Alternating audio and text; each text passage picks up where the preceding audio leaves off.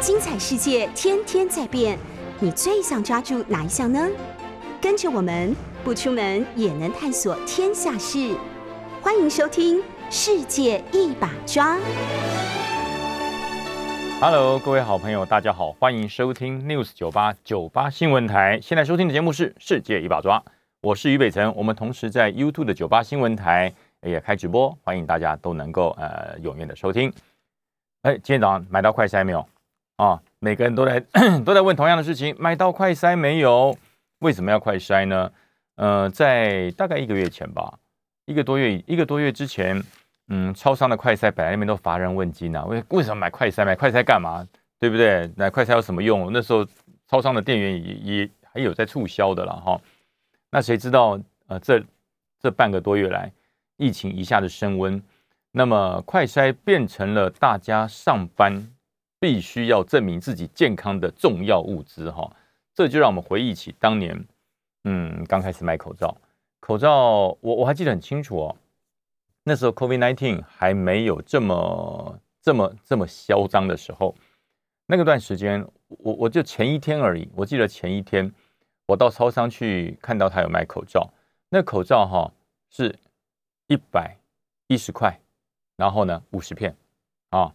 那时候我觉得哇好便宜哦，没有买。对，我要口罩干什么？对不对？那时候没有 COVID-19，我要买口罩干什么？所以那个时候，呃，对，没错。呃，便利商店那个也是堆的很多，没有人要买，因为那时候根本没有 COVID-19，买口罩做什么？不需要。我还记得那时候，你进医院，你进医院去探病或是做什么呃一些检查，在医院的门口就会发给你口罩啊，发给你口罩，那个是免费的。可是等到 COVID-19 开始流行了以后，这个肺炎、新冠肺炎流行了之后呢，那个口罩变成一片难求。听好哈，不是一盒难求，是一片难求，你买不到，你有钱你也买不到。那后来变成国家收为用健保卡来做实名制的管制，然后呃有限的配售，一片六块钱哦。那比起你看当时你看一百多块，一百块钱左右就可以五十片哦，那一片才两块钱哦，才两块钱，当然有价差。可是后来有人跟我讲说不对啦，因为那个时候哈有一些口罩它是防尘螨，它不像我们现在戴这种哈是是是防菌灭菌的口罩，它呢是防尘螨，在空气中啊有花粉呐。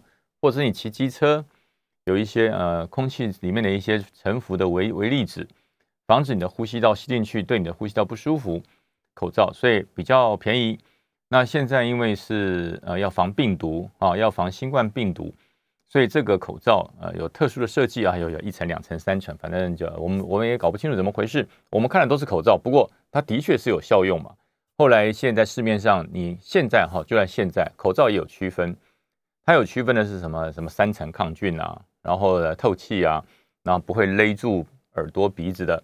那也有一般的啦，那就是像我们之前买的那种一百块钱五十片的，那就是一般的防花粉、防过敏、防尘、防尘螨。就是你打扫的时候啊，有时候我们在家扫地啊，或者是大扫大扫除的时候要戴的口罩哦。对，那个现在也有卖了啊，但是它有标明哦。我们以前。在 COVID-19 没有这么猖獗的时候，我们买口罩不会去注意到它是防什么细菌、防毒、消毒或是医疗用，不会，我们不会注意，啊，口罩就对了，啊，口罩就对了。现在开始，我们去买口罩就会注意啦，这是一般的防尘螨或是花粉的，或者是呃工作用的口罩，还是医疗用，还是那个灭菌的，这个都有不同的价钱。哦，当然这个不经一事不长一智。如果全世界不是因为新冠肺炎这么样的猖獗，那么我想这口罩也不会这么。现在口罩也变必需品了，现在口罩也变必需品了。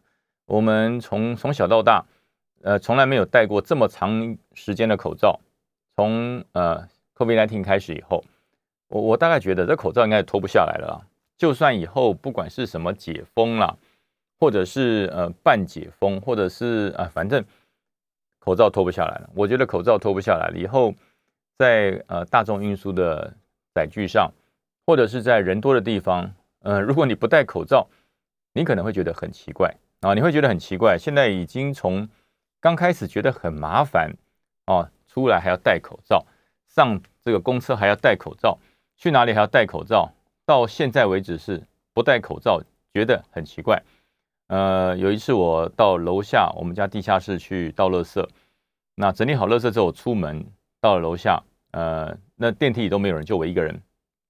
我突然间发现一件事，天哪，我没戴口罩，我没有戴口罩，我就拿着衣服的袖子这样捂住，为什么？觉得好像没有穿衣服一样，觉得相当的奇怪啊，就赶快把垃圾倒完，赶快回到家里面去。哇，这发现现在不戴口罩出去，你会觉得很奇怪，好像觉得少了什么事情，呃，好像没有穿衣服一样。哦，这就是大家对于防疫生活的，已经慢慢的从不习惯、麻烦。到现在适应，现在变得必须啊，所以说口罩的口罩的佩戴，现在大家已经应该没有人抗拒了了哈，应该没有人抗拒了。那么就进进入到呃疫苗，疫苗也是一样哈，大家可以看一看疫苗在刚刚开始最早进来的疫苗，我没有记错的话是 A Z，哦是 A Z，我我我的第一季、第二季都是打 A Z。那当时呢，刚开始是在说没有疫苗，没有疫苗，因为整个 COVID nineteen。变得相当的流，相当的这个流行，流行开了，没有疫苗可以打。那当时管是什么疫苗，管你是 A Z 啊，反正有疫苗就打了啊。可是呢，我们还排不到。按照我的年纪跟我的职业别，我要排到第十类还是第十一类，打不到啊。然后刚开始是老人家，然后一些重要的呃这个一一二三类比较重要的医护人员在在在试打疫苗。到了后来，疫苗多了，大家开始选种类啊。A Z 不好了，我要莫德纳，非莫不打。莫德纳又讲说这个像被火车撞到一样很痛苦，又开始要打这个 B N T。那现在呢？现在我我觉得疫苗，你你很多人是叫你去打第三剂，甚至有人连第一剂都不打。他觉得不要啦，我又不出去，我又不出门，何必打疫苗呢？不打的时候没事，打了以后不舒服，干脆我也不想发烧，我就在家里面待着好了。这这这是自由了。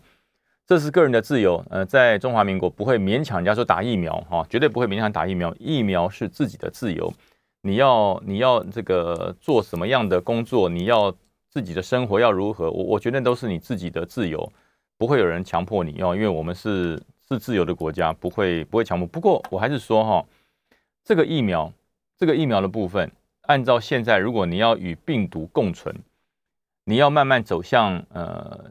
不被病毒约束的生活，我觉得疫苗大家还是去打一下比较好。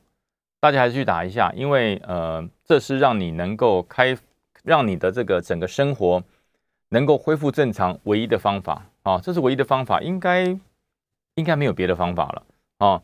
那有人说现在很多的呃口服液啊，包含新冠一号，包含了很多很多很多都出来了啊，就是这个即使。你你你测验是阳性啊，你是阳性，也不会让你那么紧张。为什么？因为已经啊已经有有药可以治了。那么就在大家慢慢开始要进入整个防疫新生活的时候，昨天发生了一个让大家比较不能接受的事，就是比较惋惜的事，就是有一位二十四岁的女孩子哈，打了三剂，但是重症哦，然后死亡了哈，往生了。呃，这件事情其实对大家有没有一点冲击？有的哈，有的，因为大家一直认为说，呃，只要只要能够是呃按照规定打疫苗，那原则上重症几率会很低了哈。大家觉得重症几率会很低，也不会说呃像现在就这样突然间就就就有有人并发身亡。那这个事情其实呃指挥中心也做了一些的解释，就是跟大家说，其实这是呃一个个案个例了哈，一个个案。因为呃，目前来讲，大概这个重症率是呃不到不到万分之五了哈，不到万分之五。那会不会有？当然会有啊，当然会有，不会说完全没有，当然会有。但是这个重症的状况要怎么去解决？我我我觉得，我觉得呃要做好更多的预防，也就是说，不能够说呃放任你确诊就不管。很多人说，那干脆我就不要管了，反正没事嘛，这个也不是那么严重。哦，干脆我就不管了，也不能不管哦。真的，我觉得是不能不管，呃，还是要有一些方式来针对这些呃，你已经确诊的人，要做一些协助。因为现在在有一些身边的朋友，他确诊了哈，他确诊了。现现在很多人有句笑话讲说，你身边的朋友如果没有人确诊，表示你的交友圈很小。哎，这样讲有一点，有点是讲笑话哦。也就是说，现在确诊的人数 每天都。都都破，昨天也破两万哈，都都都破万。那也就是说，你呃身边的朋友，因为工作的关系，因为职场的关系，会确诊的几率会越来越高那么大家并不呃好往好处想，大家不要把这个事情当成毒蛇猛兽，因为第一个有药可以治，第二个它的重症率不高，可是呢也不能轻忽。就像以前我们在呃没有 COVID-19 之前有流感哈，流感有好多种形态，每年都会变一次啊，A、B、C、D 好多种流感。那么流感大家得了会不会紧张？一般是不会啊，一般是不会紧张。得了流感就是吃颗流感嘛，投药，然后多休息，多喝开水，然后不要传染给家人，大概就这样子而已啊。就是这个流感就是如此。可是流感会不会致死？会，流感也会造成呃并发症或是相关的器官衰竭而死亡，会都会。那么大家对流感为什么没有这么这么紧张？对于流感为什么没有这么恐慌呢？因为流感其实当年的状况是。它不太容易像 COVID-19 一样全球大流行，全球大流行，它可能是某个区域，在亚洲，或者是在呃这个这个这个欧洲，或者是在美国，它是一个区域性的一个感染的状况。随着气候的不同，随着呃生活环境的不同，它的感染率会会有有所不同。但是 COVID-19 就不一样，这个病毒变成全球性的一个传染病。它不会因为你在非洲、你在亚洲、你在欧洲，或是你在美国，或者是你在加拿大，它的感染率会会有所不同，一样，哎，这非常公平的。COVID-19 就是一视同仁，反正只要让这个病毒进去之后，它产生的群聚，它就要扩散，它要扩散，哎，就会增加确诊的这个几率，所以造成了全世界的恐慌。可大家现在就是已经跟病毒奋斗了两年多了，大家对于病毒的的这个特性。也有一些认识，那最主要是疫苗的问世哈，这个不管是 A Z、莫德纳还是 B N T 啊，或者是我们国产的这个这个这个这个高端都出来了，大家对于这个病毒有了疫苗的保护，再加上有啊这个各种的方式可以治疗，没有那么紧张了。那这个时候呢，疫情开始扩散，那是那是躲不掉的嘛，那是躲不掉的。因为呃，病毒除非你是呃天花啊，是天花病毒，那接种了卡介苗之后，或者是接种你你，除非是这单一种的病毒，你在你在你在杜绝它，让它绝迹绝种啊，牛痘一接种以后，那就没了啊，牛痘一接牛痘一接种以后，天花就没就绝种了啊，这种病毒就在地球上完全消失，这应该是人类史上唯一消灭一种病毒的特例了。啊，就是发有了牛痘，中了牛痘之后，这这就就没有了哈，这个病毒就消失了。可是新冠肺炎冠状病毒它不是这样，它消失不了，它会不断的改变，它会不断的变种。但是变种归变种，万万变不离其中啊，它还是新冠病毒，所以说它的感染力跟预防的方式是一样的啊。所以说现在即使有一位二十四岁的女女女生打了三剂，还是不幸的哦死亡了。大家呃要探讨它的原因，大家千万不要恐慌。我觉得大家不要恐慌，不要因为这样啊，这个对于 COVID-19 我们两年多来所建立的正确的认知跟防疫的作为，就认为说哇溃堤了，无效了。其实不是啊，不是，这是单一个例，单一单一个案。那么也就是说，未来现在大家对于疫情的恐慌跟去年的恐慌，其实有了革命性的改变。去年的此时，大家的疫苗接种率。没有那么高。我记得我的第一季的 A Z 是在去年的七月份接种的哦，然后十月份打第二季，然后在农历春节之前我打了第三季。去年是如此，呃，但是七月份之前呢，五月呢，四月呢，六月呢，没有疫苗，所以大家对于整个疫情是相当的一一定程度恐慌，因为怕罹患了这个新冠肺炎之后会引发呃肺部的问题，会引发耳后机能的问题。会引发健康上的呃问题，甚至会重症，会会会身身亡。所以当时大家对于新冠肺炎是很怕，是非常怕。每一个人 都想做一件事，就是千万不能确诊。然后就连确诊者所经过的足迹，可能都要关店二十四小时以上，大面积的消毒清理。所有跟他在一起接触过的人，呃，透过十连制，每一个人要去做 PCR，要去做框列。就算你 PCR 是阴性。也要跟你隔离啊，包含了什么居家啦，啊，包含居家啦、检疫啊、隔离呀，啊，自主健康管理哦。去年，呃，那个名堂多到我们都搞不清楚了。可到了今年以后哈，不一样啊，大家不一样，大家对于这个新冠肺炎的恐慌，已经从了，已经从生命的威胁转换成对于生活的压力。就是我我得这个病，不见得会产生不得了的重大的状况，但是呢，我担心的是什么？我担心是我确诊之后，我影响到我身边的好朋友，让他不能正常上班。因为你跟一个确诊者接触以后，你的朋友至少三天嘛，至少你要自我自主健康管理三天。还要这个这这个快筛筛的阴性，你才可以出去。所以变成说，现在的确诊者他变得很不好意思，很惭愧啊，因为我不知道我确诊了，害我周边跟我一起工作的人呢，也都要被隔离，不能正常工作。现在是生活的压力，跟以前生命的威胁不一样。一年之间哈，三百六十五天的转变，三百六十五天之前是生命的威胁啊！哎呀，得了以后我身体会不好啊，得了以后。我可能这个确诊以后，我我会进负压隔离病房啊，或者是怎么样的？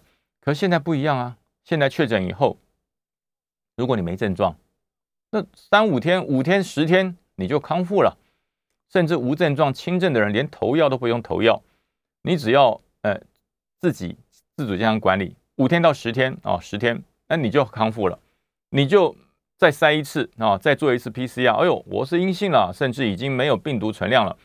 我就可以正常工作了。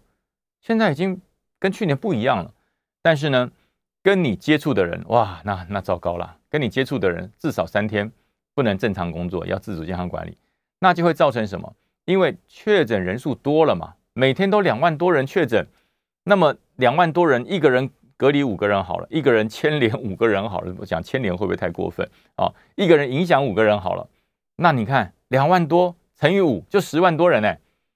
一天就有十万多人生活受到拘束、受到局限，工作不能够正常运作，那么一个月下来不就很可怕吗？对不对？那就很可怕嘛。那我们就以三天为循环好了，对不对？一天两万人，对不对？那你隔离了就十万人嘛，十万人三天就三十万了，对不对？那三十万以后，嗯，每天就会再再往下落，因为有三天有人会解隔离，有人会确诊，然后再再隔离更多，一个就是五个人，哇，那么这个社会。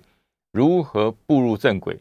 那么是不是就如同当时很多预言家讲的，人人类会被这个新冠肺炎的病毒所绑架，限制了很多人类的活动，限限制了很多商业活动，限制了很多呃一些公益的活动，包含了体育赛事啊。以前要进球场看球，哇，现在对不对？如果被病毒一绑架，就只能看电视了。那么临场感看球跟看电视看网络那完全不一样了。到现场去看球，那种海浪式的加油声，哇，那种热血澎湃，那是一种生活。那可是因为呃防疫，为了防疫，大家多久没有过这种生活了哈？呃，国外已经开始了，哦，国外已经开始过了。你看现在不管是 NBA，不管是呃马上要开始打的这个 P PGA 的一个高尔夫球赛，那么这些都开始开放观众进场，哦，都开始开放观众进场。你戴着口罩，呃，甚至有些地方连口罩都口罩令都拿掉了。你就你你就你就好好的过生活吧，不需要被单一的病毒做绑架。那么全世界开始走这条路以后呢，我们要不要这样走呢？我我们要不要这样走？我觉得当时机成熟了，它是必须要这样走。为什么？今年七月马上暑假了，有多少人在想要出国？有多少人说我好久没有出国了？我已经好久没有搭飞机出国旅游了，两年多了，大家被禁足了两年多了，很多人想出国，到底七月能不能出国？我觉得就要看大家对于整体的准备做好了没有啊？就是你的施打率，我们现在呃打三剂哈，接种三剂疫苗的已经超过了六成，要看看在今年七月能不能再把接种三剂的疫苗拉高，拉到七成以上，甚至八九成，那么集体免疫的状况就会出现。所以集体免疫不是不会不会确诊哈，呃，我昨天有请教了一些呃工位的专家。他有告诉我，他说集体免疫并非不会确诊。哎，我说怎么会呢？免疫不就是不要不会确诊？他不是不是。所以集体免疫的概念就跟感冒一样，你打了感冒的流感的疫苗，你就不会感冒了吗？啊，你打了感冒的流感的疫苗，你就变成无敌铁金刚吗？全身旁边做了一个透明的一个金钟罩铁布衫，所有的病毒碰到金钟罩就消化就不见啊，就消灭？不是吗？不是啊。你打了疫苗之后，什么叫做集体免疫？就是你不会因为这样而引发很多多重器官衰竭，或者是重大的并发症。也就是说，你经过了简单的休息，多喝开水，呃，吃一些呃这个治疗的药物，你就好了，不会重症，哦，不会重症。说是人是吃五谷杂粮长大的，难免不生病嘛。大家从小时候到现在，有没有人说，嗯，没有，我身体很好，我从来没有感冒过。哎，从来没有感冒过的人，我告诉大家，那也是一件很可怕的事。我曾经哈在军中带过一个士兵，这个士兵从小就是健康宝宝，从来很少，不是说从来没有，很少生病啊。他的健保卡插进这个这个这个读卡机里面跳出来，这一年看一次病而已。各位，一年只看一次病。那一次病还不见得是感冒，可能有的时候是呃，例如说这个这个皮肤在这个这个干癣啊，或者湿疹，他一年只看一次病。后来我心想，哇，真是健康宝宝，此人呐，哎，这个天生丽质啊，抵抗力超强，算是 A 级等级的人类啊，抵抗性抵抗力非常强，很棒。但是我告诉大家，一旦生病是灾难，一旦生病是灾难，为什么？他对于所有的病毒之间未侵入它之前，他都是非常好。但一当一侵入它的时候，它的身体对于很多的药性、抗药性，从来没有接触过这些药药这些药品的治疗，产生了很多的排斥哦。所以他生了感冒一次而已，他就感冒了那么一次。因为小时候他在家里面几乎都是在家长的呵护中长大，呃，只要是同学有有有什么感冒，哎，他就远离，所以他都几乎都没有什么重大的感冒跟生病。后来怎么样了？休息一下，下节来跟大家。Hello，各位好朋友，大家好，欢迎回到九八新闻台《世界一把抓》，我是于北辰。呃，大家休息回来以后，上一节我讲到一件事儿，就是一个士兵健康宝宝从来不生病，从来也不吃药。后来单位嘛，因为集体生活来当兵嘛，大家睡在一起嘛，当兵不可能，除非你是军官才会呃独立的小房间，否则所有的弟兄士兵那睡在一起大通铺。那么有一个弟兄。感冒啊，那那个时候也不像现在新冠肺炎这么严重哈，就是有一个弟兄感冒啊，就打喷嚏嘛，流鼻水，然后我们就跟这个弟兄讲，哎，你注意要多喝开水。哎，那时候真的说句实话哈，从前没有那么严重的防疫概念，他打喷嚏、流鼻水、感冒了，也没有把他单独抓到一个地方去，让你睡单独一间，那就睡那边。那很快的一个寝室里面，那所有的士兵大概抵抗力稍微弱一点的都感冒了，都感冒了。那么这位健康宝宝。几乎没有感冒过，很少感冒啊。那很不幸的，他也被传染，他也被传染了。那我们就到部队的医务所嘛。那医务所的医官看了第一个兵以后，说啊，他是感冒，开了消炎药啊，然后喉这个喉咙相关的一些一些这个这个寒剂，然后一些呃这个呃这个相关的感冒的胶囊啊，大概就是三颗再加一颗胃药，那就是三到四颗的药。开完之后呢，后面我们的弟兄生病了，都到医务所去，回来之后发现拿的药都一样。他们一看，哟，我们的药闹闹双包啊，都一模一样。后来我就觉得奇怪，我说这个这个医官会不会太混啊？我就特地跑到医务所去，我说医官医官啊，我们有七八个弟兄来看病，那么拿的药都一模一样，你是不是医务所只有这三种药，没有第四种了？然后长官，嗯，不是的，我们医务所还有药了，只是因为你们这个单位来的士兵有一个人被传染啊，这个这个感冒了，后面的都被他传染了，所以药都一样嘛，不会有什么重大的改变。那我这样想一讲，哎。好像也有点道理啊！我本来还认为他是这个蒙古大夫，是庸医啊。或者他这么一讲，哎，说服了我，就回去跟弟兄讲啊，弟兄不是因为药都一样，安心的吃了，因为我去问过医官了，医官说，由于大家是团体生活，第一个感冒的人，他的症状跟第二个、第三个、第四个到第十个都差不多啊，所以呢，就哎药都一样，那弟兄你就安心的服用吧。哎，那大多数的弟兄吃了药，呃，大概就是两天就好了。感冒两天就好了，年轻人抵抗力强嘛，吃了药两天就恢复正常了，没有没有再有这个感冒的症状了。哎，就一个人，就有一个人吃完了五天的药没好，不但没好，发烧，烧得更重。那我们就觉得不对啊，我说奇怪，大多数人感冒都好，怎么就他没有好？对，大家猜的没错，就是这位健康宝宝，从小几乎没有感冒过，好，身体非常好，到了军中之后被传染了。然后医官一去医官那边去，医官看不得了，医官说：“这我这里不能收，赶快救护车送军医院，送到军医院去。当天送到军医院去就急诊，就挂急诊，吊点滴，吊吊点滴。第二天吓坏了，为什么？进加护病房。第二天进加护病房，赶快通知家人来啊！我赶快通他通知他的母亲说：这不好意思，你的孩子感冒，现在在加护病房。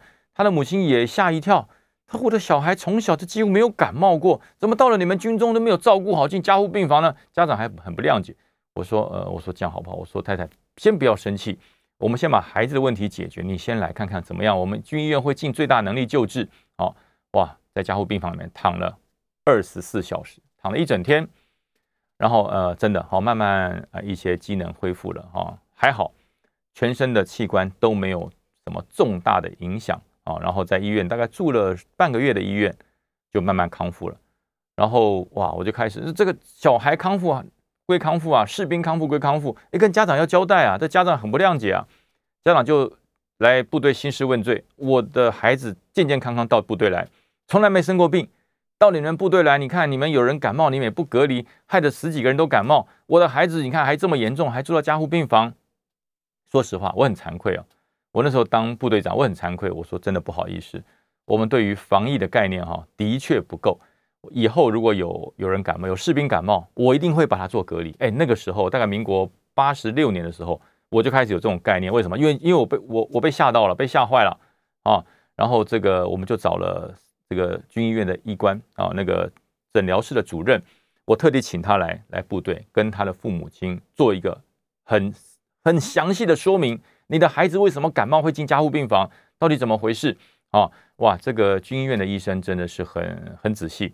他把他孩子的这个感冒的病毒做了一个病毒培养，因为这算是一个特案，就是怎么会因为感冒就就就引发这么多的状况，进入了军医院，然后还进加护病房，他就把病毒做了一个培养，也就是说，他的病毒原始的这个原始病毒跟其他的士兵一模一样，哦，一模一样，同种的病毒。那但是因为其他的士兵，呃，在二十岁之前，嗯，经历过了无数次的感冒了，啊，经历过了无数次的感冒，对某一些呃细菌的适应。对某一些病毒的适应，还有对一些药物的适应，他的心、他的体内哈，已经有一股自然的抗体，一定有自然的抗体。就是说，这个细菌所产生的伤害，大概有百分之七十以上，身体本身的抗体可以把它中和掉。但是剩下的百分之三十呢，用药物来把它治疗，把这个细菌给消灭，然后它就很快就恢复正常了。好，但是您的孩子哈，这真的是一块璞玉啊！啊，你还是一块璞玉。从小几乎没有吃过什么药，他爸妈说：“对呀，我告诉你，我的孩子多健康啊！以前在幼稚园班上，只要有人感冒，我就叫我的孩子不要去上学。我的这个上小学，只要有人生病，我的孩子就不要去上学啊！就是去上学，我要跟老师讲，我的孩子要离那个感冒生病的孩子越远越好啊！他说我们做的保护的这么好，我的孩子哈从小到大几乎没有吃过药。”啊，有擦我就有药，就是说，哎，可能湿疹啊，或者还在擦擦药就好，都是外用药。他几乎没有吃过药，所以我到了军中，我还是会这样，我对你们很不谅解。这医官就说，这就是重点了，这就是重点，因为您的孩子哈，跟一个无菌体一样，从小到大几乎没有生病过。到了军中以后，这种状况传染了别人，身体可能有百分之七十可以自己综合掉这些呃病毒的伤害，你的孩子不行。你的孩子所有的病毒对他来讲都是陌生啊，都是第一次，所以他每一种状况，他要重新产生抗体，要重新产生内部的一些抗体，所以他过得很辛苦。那这次的病毒，呃，就，呃，对对，没错，就侵入到他了。那我们在这一段治疗的时间，我们培养了很多的病毒株，也对他做了很多的投药，试过哪些药对他的身体可以适应，要循序渐进的投药，所以我们花了十五天啊，救回来了，哦，救回来了，呃，没有什么大碍，没有什么问题。在讲完之后，其实父母亲根本听不进去了，就说：“你们的军人都是官官相护，还好孩子没事。如果孩子有事，我闻你试问，我一定上街头抗议，哦，让你这个官做不成。那那我们自己没没有做好，没什么好讲。那个这个家属生气，我们就是一直道歉，对不起，还好都没事啊，不好意思，真的不好意思，我们真的很道很抱歉啊，就这样。后来这位士兵也平安退伍了，哈，也平安退伍了。退伍以后，其实这个教训就让我。真的，那个时候开始有一个防疫的概念。连队上只要有士兵感冒，我就要看他感冒。第一个，口罩戴起来；第二个，我们连队上隔了一间房间，就是针对这些重感冒者，你就自己住进去，你就自己住进去，然后给你做一个简单的一个隔离，不要跟其他的士兵在一起。哦，那现在的部队就好多了哈。现在部队因为部队的这个营区改建、营区的调整，那种。大通铺，大家看那个报告班长那种大通铺的状况已经越来越少了哈。一般的呃国军的志愿役部队大概都是四到八个人一间啊，不会是一间就是二三十个人，甚至有一间是七八十个人，那个没有了哈。那种报告班长的场景现在比较少了哈，几乎是没有了，大多数都是四人或八人一间，也对于防疫，对于这个整体的一个士兵的生活做了很大的改善。但是呢，我真的还是呼吁所有的部，现在我想部队长应该比我还要敏感，因为现在 COVID-19 的关系，因为这个 COVID-19 新冠肺炎的关系，让所有人的这个卫生保健，对于疾病的防治，还有一些呃隔离啊，呃不要交互传染，我我觉得现在部队长。的这个卫生概念可能已经胜过当年我们在当部队长的时候，这也是一件好事啊，一件好事，不会只针对 COVID-19，未来针对很多很多的一些病毒的一个入侵，我觉得相信哈，只要是过团体生活的人，应该都会注意到这个事情。好，那有关于这个军中的防疫，还有我们国家的防疫哈，我觉得大家开始要慢慢的适应跟病毒共存，然后要走出被病毒绑架的这种困境，被绑架。被恐吓，被病毒恐吓，现在哈，呃，我们的我我们的海峡并没有那么样的平静哦。虽然现在大家的焦点全部都聚集在乌克兰跟俄罗斯的战争，那么现在其实呃，在这两天，中国的解放军他的辽宁号啊，他辽宁号等八艘船舰通过了宫古海峡，呃，在硫磺岛跟台湾之间的海域啊，西太平洋在做演演习。那当然，这并不是一件寻常的演习。为什么？呃，突破第一岛链到西太平洋来做一个远洋的训练，对于呃台湾、对于日本，甚至对于呃美国，这都是一个非常不寻常的事。那但是中国就很明白的说，解放军就说没有了，我这是正常的远洋训练啊，这正常远洋训练，我是无害通过，没有针对任何一个国家，也没有针对任何一个海域，我只是做一个。啊，这个训练而已哈，做一个训练而已，大家不要担心，对，不用担心，不用紧张，怎么会不紧张啊？怎么会不紧张？针对国防的事，针对安全的事，就要跟针对病毒一样啊！你只要稍不留神，稍不注意，当这个病毒蔓延开的时候，就不可收拾了。哦，所以针对这些国防的事物，虽然我们不要挑衅。我们也不要过于紧张，但是绝对不能松懈。所以对于这个状况，我们当然是全程哈全程管控。像日本还派出了一艘出云号的护卫舰，全程跟着去看啊，跟着去看。然后这个共军的共中共的解放军的辽宁号，它也在硫磺岛，呃，就是离开了日本的船的这个海域管制以后，到达硫磺岛跟台湾中间那块海域，那算是公海。呃，就在那一块就开始实施了歼十五的起降训练啊，就是起飞飞一圈，然后再降回航空母舰上。其实这个是必然的哈，如果你拥有航母的国家，这种训练是必然的，你一定要一定要做，因为在船上起降战斗机跟在陆地上起降战斗机完全不一样。因为大家如果有坐过大船哈，大艘的军舰，呃，你就会知道。军舰在进入近海的时候，就是我我我慢慢要，例如说我要到基隆港啦，我要到高雄港，要准备进入港口的时候，你会发现哈，船晃的会比较严重。为什么船晃的会严重呢？因为海面哈，海面不是平的哈，大家千万不要认为说海面风平浪静，它就是平的，不是。其实海在海洋在远海叫做涌，叫做涌，涌是没有白没有浪花的哈，涌是没有浪花的。它就是一个非常平静的水，一个海面，它会高高低低，但是它是非常大块的高高低低。那一次是一整块这样浮起来，像一个坡一样哈，然后再降下去啊，很平缓。但是呢，它却是非常的高差。Hello，各位好朋友，大家好，欢迎回到九八新闻台《世界一把抓》，我是于北辰。呃，我们台湾疫情再来谈一谈国防的政策哈。那么针对这个辽宁号越过了第一岛链。进入了这个硫磺岛跟台湾之间的海域，在做呃这个飞机起降的训练，这非这个是必然要做了哈，这点我倒觉得是必然要做，但是呃我们要不要防备？要防备哦，要防备，因为飞机起降在平地跟在航空母舰上完全不一样，平地那个机场的路面是不会动的，我只要掌握到风速，我只要掌握到天候的状况啊，飞行员的技术够好，那个起降哈比较没有那么大的风险。但是在海面上不一样，为什么？因为航空母舰会随着涌，它会上下浮动，而且那个上下浮动的距离不是五公分、十公分，它动辄上下浮动是三到三公尺以上，甚至五公尺。那么你飞机在已经对准好了甲板，准备要降落的时候，突然间这个甲板升高了五公尺，那你想想看，难不难？好不好做？很难做，非常难做。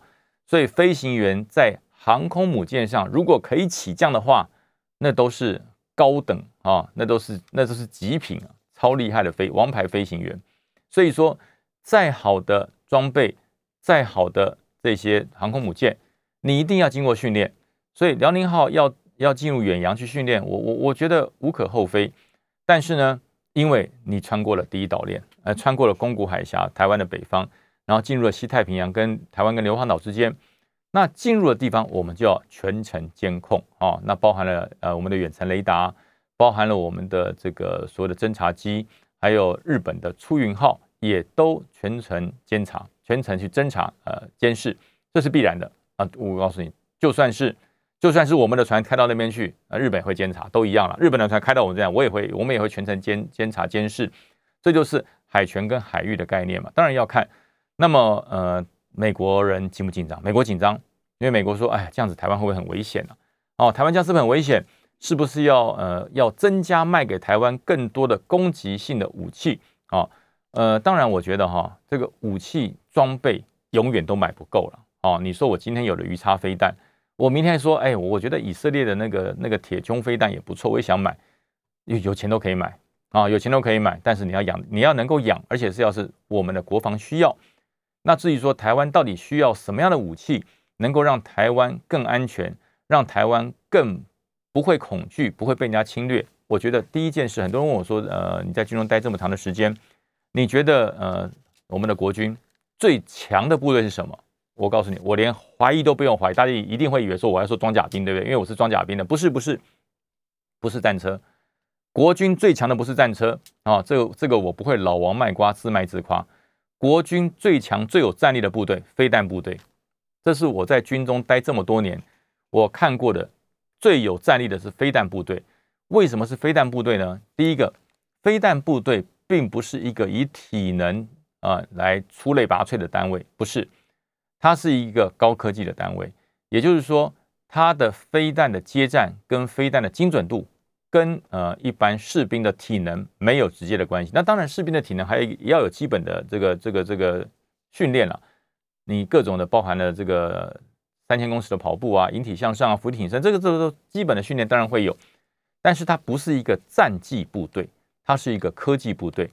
呃，也就是讲这些呃飞弹飞弹手、雷达兵啊、观测兵，他所要具备的是对于整个飞弹系统的了解。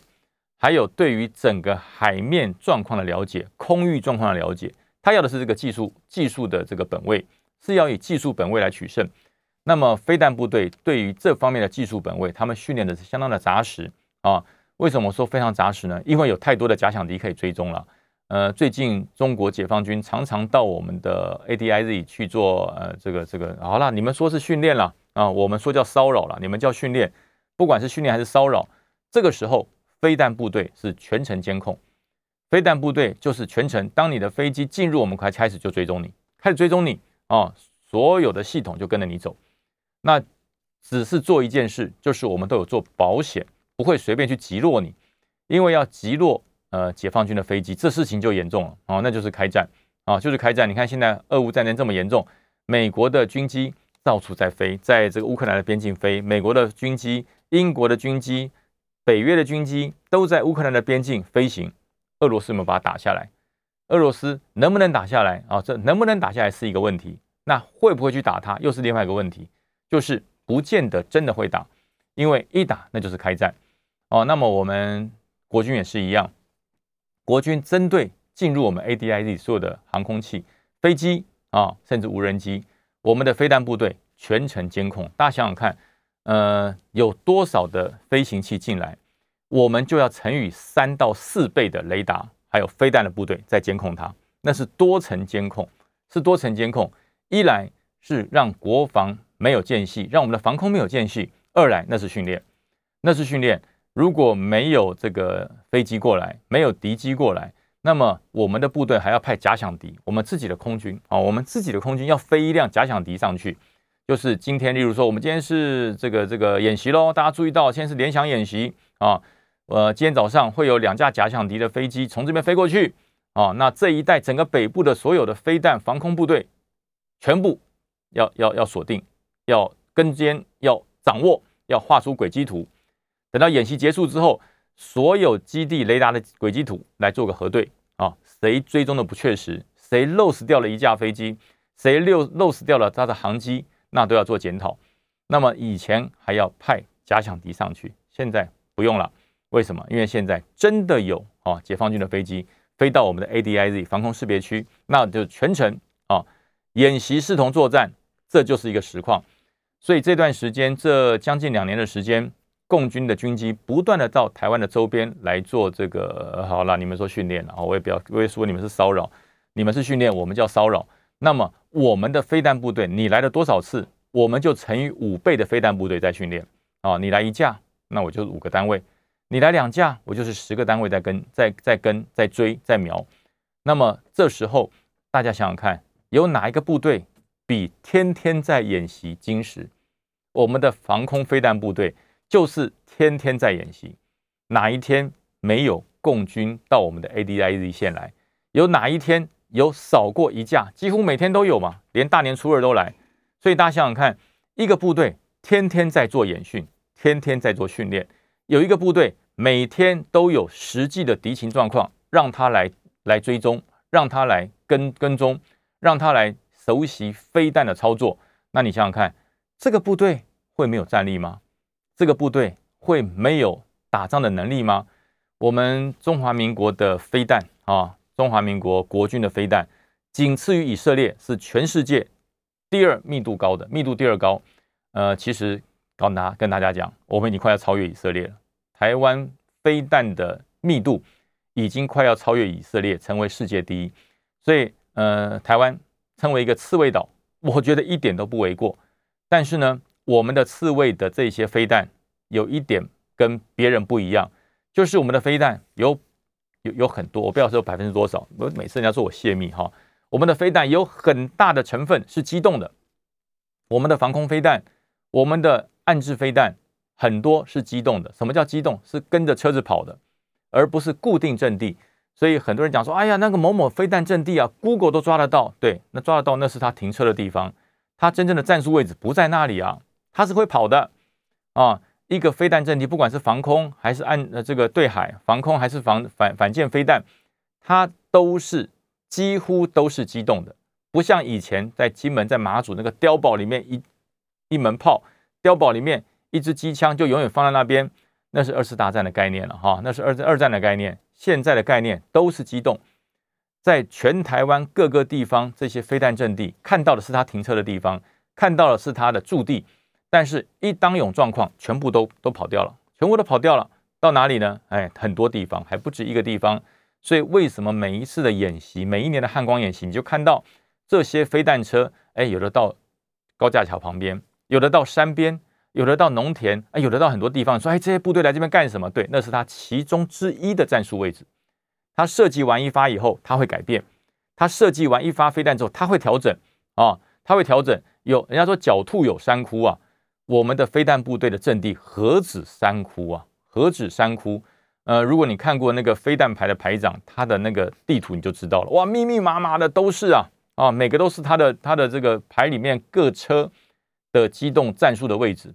所以台湾的国军啊，中华民国国军，呃，他们的飞弹的状况是应该是全世界第一个密度最高，第二个战术运用最活的一个单位。所以很多人我说。